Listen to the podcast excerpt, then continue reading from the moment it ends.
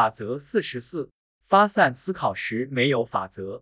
系好安全带，我们要开始很严肃的思考了。仔细一想，没必要系好安全带。如果给自己的思维附加限制，你就无法自由发散的思考，无法让心绪自由翱翔。而自由正是创造性思考的关键。即便最不可能的道路，最没有希望的创意，最出人意料的想法，也会让你迎来灵感迸发的瞬间。听着，如果非要留出一部分大脑功能去评价自己的创造性思维，非要说出类似这个想法太傻了，那个做法肯定没用。是啊，你怎么说服其他人同意这些话？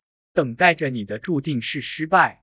事后你有的是时间这样想。在你得出了一个或多个值得认真分析的想法后，这时才是批判性思考技能发挥实力、创造性大脑需要休息的时候。而现在，我们的目标应该是尽可能多的获取想法和创意，所有想法，各种各样的想法都算数。确定这些想法究竟好不好，是否可行，是否受欢迎，或者自己能否负担得起。这是以后的事，连看起来最糟糕的想法都可能会转变为出色的想法，可前提是不能从一开始就持否定态度。莱纳斯·鲍林曾经说过，想拥有好的创意，你必须拥有大量创意。鲍林是历史上仅有的在两个不同领域获得诺贝尔奖的两个人之一。他认为有用的方法，想必对我们也是有用的。我当然不是说你的所有的想法都很出色，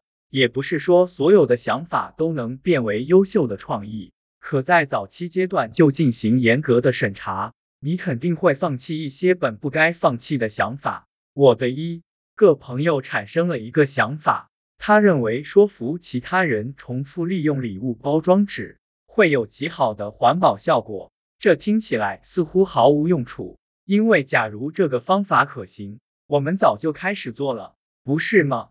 这样做不仅能省钱，还能保护环境，我们肯定会这么做，对不对？问题在于包装纸很容易被撕坏，变得褶皱。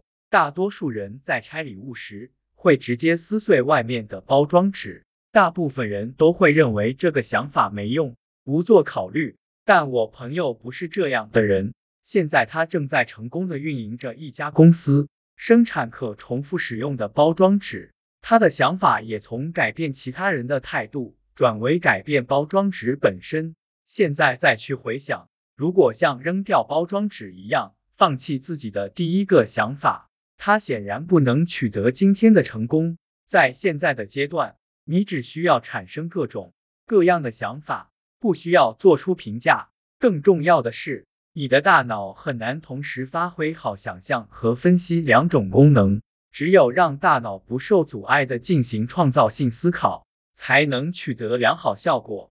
否则，就像开车同时挂空挡和挂五档一样，你没法同时兼顾。试图兼顾两方的结果就是挂到了第三档，而这显然不是你想要的结果。如果你希望获取大量想法，那么想办法做记录不失为一个好办法，这样自由发散的思维才不会被可能遗忘的焦虑心情所妨碍。写在纸上或者用语音记录下来，你就可以继续自由思考，不用担心自己可能会忘记前面的想法了。如果给自己的思维附加限制，你就无法自由发散的思考。